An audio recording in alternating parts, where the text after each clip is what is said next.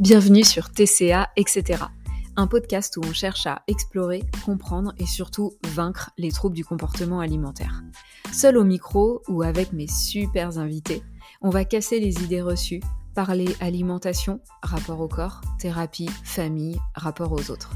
Je suis Flavie Milsono, thérapeute, éducatrice et coach spécialisée dans le comportement alimentaire. Ça fait maintenant deux ans que j'ai la chance d'accompagner des personnes à retrouver leur liberté. Vous pouvez me suivre sur Instagram, flavie.mtca. Je vous souhaite une très bonne écoute. Bienvenue dans ce nouvel épisode de podcast. Aujourd'hui, on va parler d'injonction. Plus particulièrement d'injonction autour du corps, puisque c'est le lien le plus direct avec les troubles alimentaires, mais pas que. Alors, pour commencer, pourquoi parler d'injonction? Et quel est l'intérêt à mettre en lien avec les troubles alimentaires? Eh bien en fait la volonté de modifier son corps, de le contrôler, de ne surtout pas le voir grossir ou de le voir maigrir, ça va être un énorme facteur de maintien des troubles alimentaires, mais aussi de déclenchement de troubles du comportement alimentaire. Bon, se libérer des injonctions. Ok, mais les injonctions c'est quoi? Et finalement, est-ce qu'elles sont pas un peu partout? Les injonctions, elles vont toucher tout un tas de sphères de notre vie. Les injonctions, elles sont partout. Les injonctions, elles vont concerner la forme du corps, le poids, l'alimentation, la famille, l'éducation, le fait d'être en couple, le fait d'avoir des enfants, le fait d'avoir tel ou tel type de travail, niveau d'études, salaire, ça va concerner tout ce qui tourne autour de la féminité mais aussi de la masculinité. Donc en fait les injonctions, elles sont partout et ça me semble important de le voir parce que c'est aussi important de voir que on peut pas y échapper ce sera partout, c'est partout depuis toujours et ce sera encore partout. Et même si demain vous guérissez des troubles alimentaires, les injonctions, elles seront encore là. Cherchez à changer la face du monde c'est chouette et c'est bien et je pense que c'est cool qu'on soit plusieurs à œuvrer dans ce sens pour lutter contre notamment la grossophobie, la diet culture, etc. Mais on peut pas attendre ça pour aller mieux soi. On peut pas attendre de plus entendre parler de régime avant chaque été pour se dire ok ce jour-là je serai tranquille dans ma peau parce que j'aurai plus toutes ces injonctions autour du corps. Non, en fait, il est nécessaire de comprendre qu'elles sont partout, qu'elles vont rester partout, et que nous, on peut en faire quelque chose. Et c'est tout le but de cet épisode de podcast. Le but, c'est donc d'être conscient, consciente de ces injonctions qui sont partout, et de choisir ce qu'on garde et ce qu'on met de côté. Là-dedans, j'ai dit quelque chose d'important, à mon sens, c'est le fait d'être conscient, consciente des injonctions. Pour moi, c'est une grosse étape, parce que quand on nomme ça, le fait d'avoir été soumis, soumise à des injonctions, on nomme une forme de conditionnement. On accepte l'idée qu'on a été conditionné à penser d'une certaine manière. Beaucoup de personnes vont me dire dans un premier temps non non mais moi c'est vraiment très personnel Flavie, je ne veux pas grossir parce que je trouve pas ça beau. Et puis c'est vraiment je trouve pas ça beau sur moi. J'ai pas tant de problèmes avec euh, les autres, mais moi vraiment je trouve que je suis beaucoup mieux quand je suis plus mince. Euh, je trouve ça pas joli, ça n'a rien à voir avec le regard des autres. Dans ces cas-là, en fait, l'intériorisation, elle est tellement forte qu'on conscientise même pas d'avoir été soumis à des injonctions et le fait que notre pensée, elle découle de ça. L'intériorisation, c'est le fait de prendre une règle, une norme, et de l'avoir tellement entendue que on, bah, ça porte bien son nom, on intériorise, on la prend à l'intérieur, et du coup, ça devient quelque chose qui nous définit, qui nous appartient, qui devient nous. Et finalement, euh, quand on a des pensées en lien avec ça, les pensées, voilà, elles sont à, l'intérieur, en interne, eh bien, elles sont reliées à cette norme, à cette injonction qu'on a intériorisée, mais on a l'impression que ça vient complètement de nous. Ce qui me semble important, c'est de prendre conscience, donc, que depuis qu'on est enfant, eh bien, on nous martèle tout un tas de choses autour du poids. Alors, pas que, et je vais m'arrêter aussi sur d'autres injonctions pour donner des exemples et que vous compreniez bien que c'est vraiment partout, et que peut-être d'ailleurs vous allez pouvoir faire le lien et vous rendre compte qu'il y a d'autres types d'injonctions que vous êtes parvenu à mettre de côté sans trop de difficultés en disant non mais ouais j'ai bien conscience que par exemple euh, il y a des injonctions très fortes dans ma famille autour du fait de faire des études suffisamment hautes, suffisamment prestigieuses. Mais moi, j'ai été en mesure de laisser ça de côté parce que ce qui était vraiment important pour moi, c'était euh, de m'éclater. Et moi, j'avais une grosse fibre artistique et j'avais envie euh, d'aller danser, peindre. Donc il y a des injonctions qu'on a été capable de mettre de côté, qui ont coûté certainement quelque chose. On y reviendra, ça c'est intéressant. Mais en tout cas, il y a des choix qui ont été faits. Et ça, ça sera l'étape d'après. Mais d'abord, là, on est vraiment à cette prise de conscience. Prise de conscience que depuis que on est enfant, on nous dit que c'est mieux d'être mince. On, va la faire courte, on va la faire simple. On nous dit que être gros, c'est un échec, c'est un problème. On nous le dit par le biais des contes pour enfants, par le biais des livres, on nous le dit par le biais des discours des professionnels de santé. Peut-être que tonton, tata, mamie ont fait que de vous répéter ça, gamin, gamine. Peut-être que les instits y sont allés aussi euh, de leurs petites réflexions, les infirmières scolaires, que sais-je? Tout le monde vient marteler le fait que, attention, il ne faut pas grossir. Personne va venir te dire dans le détail pourquoi, ou alors si tu demandes, tout le monde va se cacher derrière l'argument, bah, pour ta santé.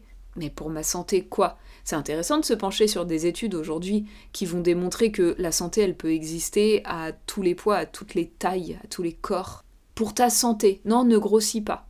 En fait, derrière, il y a tout un système et ça dépasse bien cette notion de santé. Et puis, pourquoi tout d'un coup tous les gens seraient aussi empathiques pour notre santé? Quand on allume une clope dans la rue, on vient pas nous dire systématiquement que on devrait arrêter de fumer parce que c'est pas bon. Bah pourtant c'est ce qui se produit sur les réseaux. Une personne grosse va s'afficher, on va aller lui dire que attention, elle devrait maigrir. C'est n'importe quoi elle incite les autres à être gros, et puis elle peut pas être en bonne santé, et puis qu'est-ce que tu fais, bouge-toi, et voilà, et des, choses horribles qui sont dites. Donc le conditionnement, il est partout, depuis toujours. Et c'est un conditionnement qui peut être très sournois, parce que là je parle de phrases un peu directes, euh, fais attention à ton poids, faut pas grossir. Il y a aussi tout le côté très sournois de la surreprésentation de la minceur et de la minceur associée par exemple dans les publicités à la séduction, à la féminité, à la réussite, à la sportivité et tout un tas de choses plus fines en fait j'ai envie de dire. Et ça vraiment ça s'immisce, c'est partout, tout le temps. Et peut-être que c'est encore plus influent que le reste parce qu'on ne peut pas le nommer en fait. Ça s'immisce sans qu'on puisse le nommer, le conscientiser. Et du coup, bah, c'est une normalité, on ne nomme pas ce qui est normal. Et donc, la minceur, c'est la normalité. La minceur, c'est la réussite.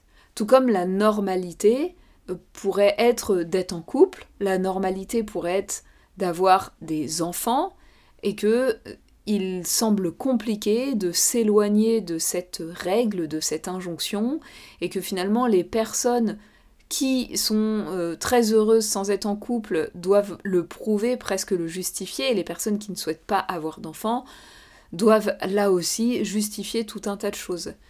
C'est un autre exemple d'injonction qui se base sur quelque chose qui serait la normalité. On a défini une personne qui serait en bonne santé, heureuse, épanouie, qui réussirait sa vie. Et quand on prend un peu de recul, ça paraît complètement dingue. Mais ce recul, il est hyper important à prendre, à mon sens. Donc voilà, étape importante de la prise de conscience de ce conditionnement que vous vivez depuis l'enfance. L'étape qui vient après, c'est celle du choix. Ok, je suis euh, soumise à tout un tas de conditionnements depuis que je suis gamine. Qu'est-ce que j'en fais? Je peux faire le choix de suivre ça ou non, de m'éloigner complètement de ce truc-là. Mais comment on fait? Parce que c'est pas si simple en fait. Moi j'ai essayé de décortiquer des étapes, des questionnements pour vous permettre d'avancer sur, euh, sur ce chemin-là. Choisir, ça va déjà passer par le fait de réfléchir à ce que ça apporte. Qu'est-ce que ça vous apporte de répondre à ces injonctions-là, de vous plier à ces normes et à ces injonctions? Et derrière le qu'est-ce que ça vous apporte, c'est qu'est-ce que vous avez peur de perdre Qu'est-ce que vous avez peur de vivre en ne répondant plus à ces injonctions. Donc ça, c'est vraiment important de vous poser sur cette question-là. Moi, je conseille toujours de passer à l'écrit, ça permet d'aller plus loin. Ensuite, c'est aussi prendre conscience que euh, les injonctions qu'on choisit euh, ou non, ça ne veut pas dire tout envoyer valser et pas tout de suite. C'est un cheminement et c'est aussi un choix qui peut être nuancé. Et là, on revient à quelque chose de très cher à mon cœur parce que c'est un peu un cheval de bataille si on veut guérir des troubles alimentaires, sortir d'une pensée binaire. Il n'y a pas que je réponds aux injonctions où je suis complètement contre, en dehors et euh, militante euh, contre ces injonctions. Il y a aussi le fait de choisir un positionnement qui sera un peu plus neutre, nuancé au milieu de ça. Prendre conscience des injonctions, ça ne veut pas forcément dire les rejeter. On peut aussi, je reprends l'exemple du couple, on peut aussi se sentir bien dans ce fonctionnement-là, et ne pas avoir envie de le déconstruire. De se dire que même en prenant le temps d'y réfléchir, on se dit que euh, soit on se sent plus heureux, heureuse en partageant sa vie en couple, et que donc, voilà, on n'a pas spécialement envie de remettre en question ou de rejeter cette injonction d'être en couple. Un truc qui va être hyper aidant, c'est d'observer les contradictions internes. En fait, se soumettre à des injonctions, souvent, ça crée des batailles internes. Ça crée des, des fortes ambivalences et qui vont même aller jusque potentiellement au paradoxe en fait. Et le paradoxe, c'est un truc dont on ne sort pas quand on est dans le paradoxe, il n'y a plus de porte de sortie, en allant se confronter à vos valeurs. Je prends un exemple sur euh, la discrimination liée à la grossophobie et le fait que ces injonctions nous disent que un corps gros n'est pas un corps en bonne santé, n'est pas un corps aussi respectable qu'un corps mince parce que c'est quelqu'un qui fait pas d'efforts, qui manque de volonté, il faut forcément être mince, eh ben ça, ça va peut-être venir entrer en contradiction avec certaines de vos valeurs, comme celle de respecter et, d'apporter de la considération à chaque être humain, quel qu'il soit, peu importe à quoi il ressemble. Je prends un autre exemple autour de la réussite professionnelle qui pourrait euh, peut-être autour de vous, euh, que ce soit entourage amical ou même par rapport à ce que vous admirez, ce que vous recherchez sur les réseaux, euh, des gens qui euh, affichent leur réussite professionnelle par le fait d'avoir beaucoup d'argent et qui utilisent cet argent pour par exemple avoir une grosse voiture ou euh, voyager beaucoup. Peut-être que c'était le goal de votre vie de réussir pour voyager beaucoup parce que peut-être que familialement ça se passe comme ça, mais que Aujourd'hui, vous sentez bien que ça entre en contradiction avec des valeurs de... écologiques et de sauvegarde de la planète. Ça, c'est vraiment intéressant et ça va être important de voir que les normes, les injonctions viennent créer des frictions par rapport aux valeurs qui sont vraiment importantes pour vous. Parce que ça, ça puise beaucoup, beaucoup, beaucoup d'énergie. Et ça, c'est un truc qui peut notamment vous conduire à aller manger en fait. Parce que ça va créer des émotions hyper compliqué à gérer, ça va créer de l'inconfort au quotidien. Et le dernier point pour choisir, c'est d'observer ce que ça coûte de répondre à ces injonctions, à ces normes. Et là, si je reviens au sujet numéro un qui nous intéresse, le trouble alimentaire, eh bien, peut-être que répondre à des normes de beauté et donc de beauté égale minceur, ben ça vous a coûté un comportement alimentaire serein qui s'est transformé en comportement alimentaire complètement désordonné. Donc ça vous a coûté aussi beaucoup de tranquillité, de disponibilité. Peut-être que du coup ça vous a coûté au niveau de vos relations. Ça a sûrement beaucoup abîmé la confiance aussi que vous pouviez avoir en vous. Donc ça c'est important de faire le bilan aussi de ce que ça nous coûte finalement. Et puis quand on a envie d'aller un peu plus loin et quand on commence à avancer justement sur l'envie de pouvoir s'éloigner de ces normes-là, ça va être intéressant de se pencher aussi sur qu'est-ce que ça peut me coûter de m'éloigner de ces normes-là. Là, je rejoins ce que je disais tout à l'heure sur le fait de rester dans des nuances. C'est-à-dire que ça, c'est quelque chose que pas mal de mes patientes ont pu me dire à un certain moment. Quand elles avancent sur le chemin de la guérison, il y a toujours des phases de prise de conscience justement de l'ampleur en fait de toutes ces normes autour de la grossophobie, de la diet culture, et les personnes à un moment donné se sentent hors normes justement, un peu à la marge de la société, parce qu'elles ne font plus attention à ce qu'elles mangent, parce qu'elles ne sont plus dans une quête perpétuelle de maigrir, et que finalement, bah, par exemple, le midi euh, à manger avec les collègues, elles n'ont plus rien à se dire parce que les conversations ne tournent qu'autour de ça. Et en fait, elles font le constat que tout le monde est en train de commenter son assiette, son poids, et en train de parler du régime qu'elle va tenter avant de pouvoir aller sur la plage, etc. Et donc, ça peut coûter quelque chose, finalement, de s'éloigner d'une norme. Et là, je parle pas de vos peurs qui sont sûrement pour la plupart complètement infondées parce que complètement reliées encore à la norme du style finalement, souvent derrière euh, la peur de, s'éloigner de la norme de beauté, de minceur, il y a le fait de plus être aimé, plus être accepté. Mais en fait, ça, c'est encore pleinement relié à la norme. C'est complètement faux. Les gens ne vous aiment pas pour votre taille de pantalon ou le poids affiché sur la balance. C'est plutôt la, peur de qu'est-ce que ça va vous coûter sur le quotidien de vous éloigner de cette, cette norme-là. Et Là, souvent, ça va plutôt se jouer du côté des relations, de bah ouais, telle copine, on n'aura plus rien à se dire, ou d'un éloignement avec certaines personnes qui sont complètement à fond dans ces délires-là, ou au moins de se sentir un peu moins à l'aise pendant un temps.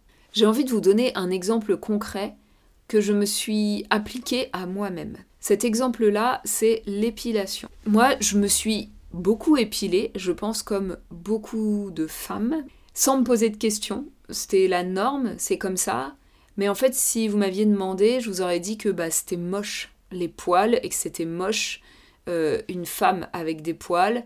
Peut-être même que j'aurais parlé d'hygiène, que c'était pas hygiénique, etc. Et donc, j'avais quand même une grosse pression par rapport à l'épilation. Moi, pendant longtemps, je serais jamais sortie de chez moi sans être parfaitement épilée.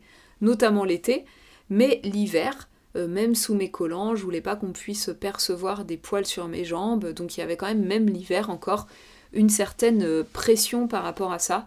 Et d'ailleurs, même si j'étais en pantalon, voilà, et même dans le cadre du couple, euh, l'idée de pas imposer ça à mon conjoint. Si je reprends les questions que je posais sur le pourquoi je le faisais, on est clairement dans le fait de répondre à des normes, le fait d'être euh, féminine, parce que je rentrais dans des normes de féminité en m'épilant, du coup dans aussi la norme de séduction, de pouvoir plaire à des hommes en tant que femme, le fait d'être acceptée, et puis euh, bah, moi j'avais l'impression que je préférais aussi quand moi j'étais épilée, je trouvais ça plus joli, plus agréable, etc. Mais tout ça c'était en fait une construction lié à cette norme-là. Donc de quoi j'avais peur? Eh ben en fait de pas être autant acceptée, j'avais peur d'être jugée sur le fait de sortir avec des poils, euh, j'avais peur euh, que, euh, je sais pas, ça plaise pas à mon conjoint. Donc il y avait une notion de jugement et de rejet, globalement. Au niveau des contradictions internes, eh bien, au début, il y en avait sans doute assez peu, mais aussi parce que je m'étais même pas posé la question. Et puis en vieillissant, en mûrissant, je me suis intéressée à plein de choses. Et en fait, c'est venu en contradiction avec euh, des pensées, des valeurs qui se sont développées, et notamment le fait d'être libre, complètement libre de son corps. Et donc ça, le fait de devoir s'imposer des choses, ça venait en contradiction totale d'être libre de mon corps il y avait euh, la question aussi des normes imposées uniquement aux femmes. C'est-à-dire que toutes ces questions de c'est pas joli, c'est pas hygiénique, je veux pas imposer ça à mon conjoint, mais mon conjoint il m'imposait ses poils en fait. Et c'était complètement acquis. Et à l'inverse d'ailleurs, un, homme qui aurait eu envie de s'épiler euh, tout le corps, potentiellement aurait pu être, euh, lui, jugé sur le fait qu'il correspondait pas aux critères de masculinité. Et donc toutes ces choses-là ont commencé à se mettre en relief pour moi et je me suis dit que non, ça allait pas en fait, c'était pas quelque chose qui me convenait. Le, fait que ce soit rattaché aussi, je le disais tout à l'heure, à la séduction en fait, à la séduction des hommes. Et tout ça, c'est très rattaché à un vieux fonctionnement patriarcal et, et ça venait vraiment en contradiction de plus en plus avec mes valeurs. Et puis, qu'est-ce que ça me coûte? Qu'est-ce que ça me coûtait? Bah, une grosse charge mentale quand même à une époque, avec potentiellement un sentiment de honte si je me rendais compte que j'étais mal épilée. Donc ça allait jusqu'à de la honte de mon corps, je me sentais mal à l'aise dans une situation euh, à l'extérieur, une situation sociale, parce que euh, j'étais pas euh, bien épilée. Il y avait quand même une notion de ça faisait de moi quelqu'un de bien ou non, de répondre à ces normes-là. C'est assez questionnant finalement quand on y pense parce qu'on parle juste de poils. Et donc aujourd'hui, moi je me suis dit dans un entre-deux. C'est-à-dire que quand on m'entend décliner tout ça, on pourrait se dire ok, ben la nana elle s'épile plus du tout, c'est bon, elle a tout envoyé valser. Eh bien non, justement. J'ai commencé tranquillement à réfléchir à tout ça, à remettre en question. Ça a été un vrai cheminement. Et j'ai commencé à moins m'épiler et à voir comment je le vivais, comment ça pouvait se passer pour moi. Et puis, Mine de rien, je me souviens à un moment donné d'avoir vu certaines nanas sur les réseaux qui faisaient le choix de pas s'épiler ou de moins s'épiler, de s'épiler que dans certaines circonstances. Et en fait, petit à petit, j'ai cheminé vers ça. Et donc aujourd'hui, je m'épile beaucoup beaucoup moins, j'ai globalement pas de pression. C'est pas un problème pour moi si je vais même à la piscine par exemple et que je suis pas euh, vraiment épilée ou pas épilée en fait, que je n'ai pas pris le temps de le faire. Ça va pas me prendre la tête, je sais bien que de toute façon les gens ils ont vraiment autre chose à faire de leur vie que de me scruter dans le détail et que même si c'était le cas, eh bien ah, bah tant pis pour eux d'être bloqués encore dans des normes comme ça, en fait c'est mon corps. J'en fais ce que je veux et il n'y a pas de règlement intérieur qui dit que on doit venir à la piscine parfaitement épilé. Il n'y a pas de règlement sociétal qui nous dit que si je veux me mettre en jupe, je dois être parfaitement épilé. Donc j'ai vraiment très peu de pression, enfin en fait j'ai plus de pression du tout par rapport à ça, mais je fais le choix parfois de m'épiler. J'ai donc plus de pression par rapport à ça, j'ai vraiment déconstruit tout un tas de choses, mais je ne suis pas dans l'inverse total où je ne m'épile plus du tout. Je fais le choix de rester encore, d'avoir encore un pied dans ces normes-là. Et je voulais vous le donner comme exemple parce que je crois que c'est un bon exemple, c'est-à-dire que j'ai conscience de ces normes-là et je ne les laisserai plus jamais me pourrir la vie. Pour autant, j'arrive à composer un truc dans mon quotidien qui fait que je suis heureuse et épanouie et que voilà, j'ai pas besoin de mener un combat, de me justifier parce que peut-être ça me coûterait trop de ne plus m'épiler du tout. Peut-être que je préfère continuer à m'épiler un peu plutôt que de recevoir des réflexions ou des questions par rapport à ça, alors que j'ai pas envie du tout de, parler de ce truc-là qui est un non-sujet pour moi. Donc, autre point important que j'ai envie de souligner et que j'ai un peu nommé là dans l'exemple, c'est que tout ça c'est un cheminement. Ça va pas se faire du jour au lendemain. C'est important pour moi de partager ce chemin-là et de vous partager tous ces questionnements-là autour des injonctions, mais donnez-vous le temps Donnez-vous le temps de réfléchir, de laisser infuser tout ça. Si vous avez 35 euh, ans, ça fait 35 euh, bah, ans en gros, hein, vous êtes euh, soumise à ces injonctions et à ces conditionnements autour de ce à quoi doit ressembler une femme, de ce que c'est que la féminité, ce que c'est qu'être jolie, l'importance d'ailleurs d'être jolie pour réussir sa vie. Voyez, et en fait, on ne peut pas balayer tout ça d'un coup. Mais c'est de s'ouvrir tranquillement et de se poser les bonnes questions pour soi. Encore une fois, là moi je vous propose pas de prendre les armes et d'aller révolutionner toute la société, je vous propose d'avancer pour vous. L'idée c'est de déconstruire jour après jour ce qu'on ne vous a pas laissé le choix de penser. On vous a imposé des pensées à un moment donné. Aujourd'hui, vous avez la possibilité de déconstruire ça jour après jour et de faire des choix, des choix qui vous conviennent à vous, qui conviennent peut-être pas à la voisine, mais qui vous conviennent à vous. Pourquoi un corps mince aurait plus de valeur? Pourquoi est-ce qu'un ventre rebondi, c'est pas joli? Pourquoi est-ce qu'un bourrelet, c'est pas beau? Si spontanément vous vous dites ah mais je sais pas, c'est comme ça, c'est pas beau, ou voire même ah ça me dégoûte, le gras, les bourrelets, vous êtes dans des représentations. En fait, cette image, elle est associé à d'autres. Clac, clac, il y a des représentations qui se mettent en place. On est sur du formatage pur et dur. Donc c'est important d'aller plus loin que ça et de se poser la question en fait, mais, mais pourquoi? Et puis en se posant la question aussi de s'ouvrir tranquillement à de la diversité, ça je le dis très souvent. Et si vous m'écoutez aujourd'hui, c'est que vous êtes sur les réseaux, euh, très certainement vous êtes sur Instagram. Et eh bien sur Instagram, Ouvrez-vous à la diversité. Allez suivre des comptes différents avec des corps de toute forme, toute taille, des corps valides ou non valides. Et vous allez voir que ça va vraiment ouvrir aussi cette diversité.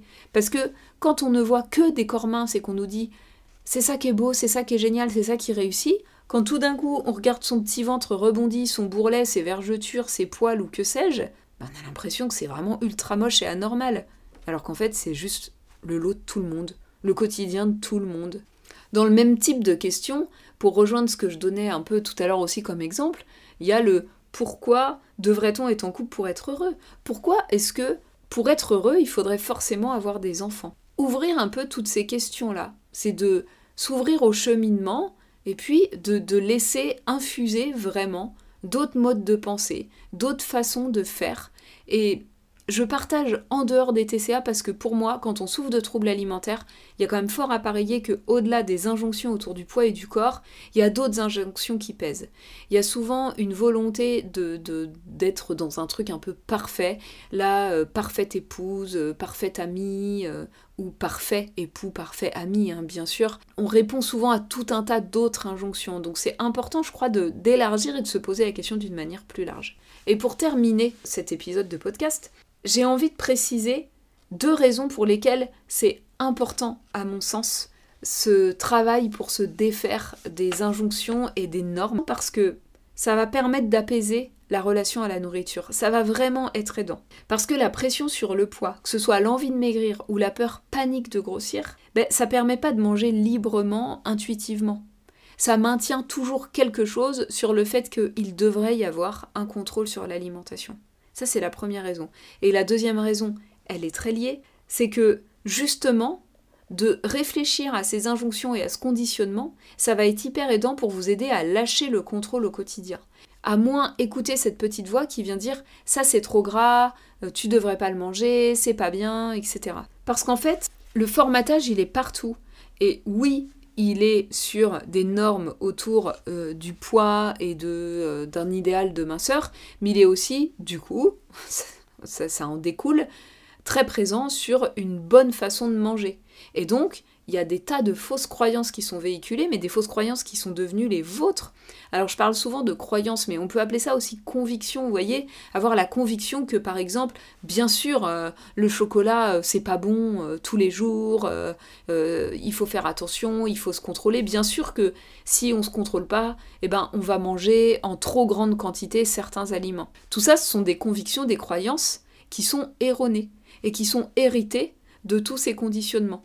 Et donc commencer à réfléchir à ces injonctions et à ces normes et à les voir comme des conditionnements depuis l'enfance, ça va permettre de mieux repérer ensuite tous les conditionnements alimentaires aussi qu'il y a et de mieux comprendre que cette petite voix qui s'exprime, c'est une voix qui a été internalisée de tous ces conditionnements. Donc si je récapitule cet épisode de podcast en cinq grands points. Se libérer des injonctions en pratique, ça va passer par 1 repérer les injonctions. Voir les injonctions là où elles sont, c'est-à-dire un petit peu partout. En deux, en être conscient, consciente. Être en conscience de la place que ça prend dans sa vie, de la place que ça prend dans ses choix, en fait prendre conscience du fait qu'il y a des conditionnements à l'œuvre dans son fonctionnement. En trois, choisir choisir ce qu'on garde, choisir ce qu'on met de côté. Et donc ça, ça va passer par différentes petites étapes qui sont réfléchir à ce que ça nous apporte de répondre à ces conditionnements-là, observer les contradictions internes, observer ce que ça nous coûte et donc ce que ça pourrait aussi nous coûter de sortir de ce conditionnement-là, et donc avoir en tête que il peut y avoir un entre-deux, qu'on n'est pas obligé d'être dans quelque chose de binaire, de j'y réponds complètement ou j'en vois tout valser. En 4, avoir en tête que c'est un cheminement. Et avoir en tête que ça va se faire petit à petit, qu'on balaye pas 20 ou 25 ans de conditionnement juste en le décidant. Et puis en 5, garder à l'esprit que tout ce chemin-là, il est important pour améliorer sa relation à la nourriture par le fait d'améliorer la relation qu'on a avec son corps. Et aussi parce que concrètement dans la relation à la nourriture, ça va permettre aussi de travailler sur des conditionnements, des croyances, sur ce qu'on est censé ou pas manger, sur ce qui ferait grossir ou non, et donc lutter contre cette petite voix qui pousse au contrôle et qui pousse aussi à l'obsession. Voilà, j'espère que cet épisode vous aura plu, aidé, intéressé. Comme d'habitude, n'oubliez pas de me laisser une petite note des petites étoiles sur euh, votre plateforme d'écoute préférée, et puis un commentaire, ça fait toujours plaisir. Pensez aussi à vous abonner pour ne louper aucun épisode. Il y a un épisode qui arrive chaque semaine, et j'essaie de vous donner du contenu le plus aidant possible. N'hésitez pas aussi à venir me dire sur Instagram en message privé ce qui vous parle, ce qui vous plaît, ce que vous aimeriez entendre à l'avenir sur ce podcast. Je vous dis à très bientôt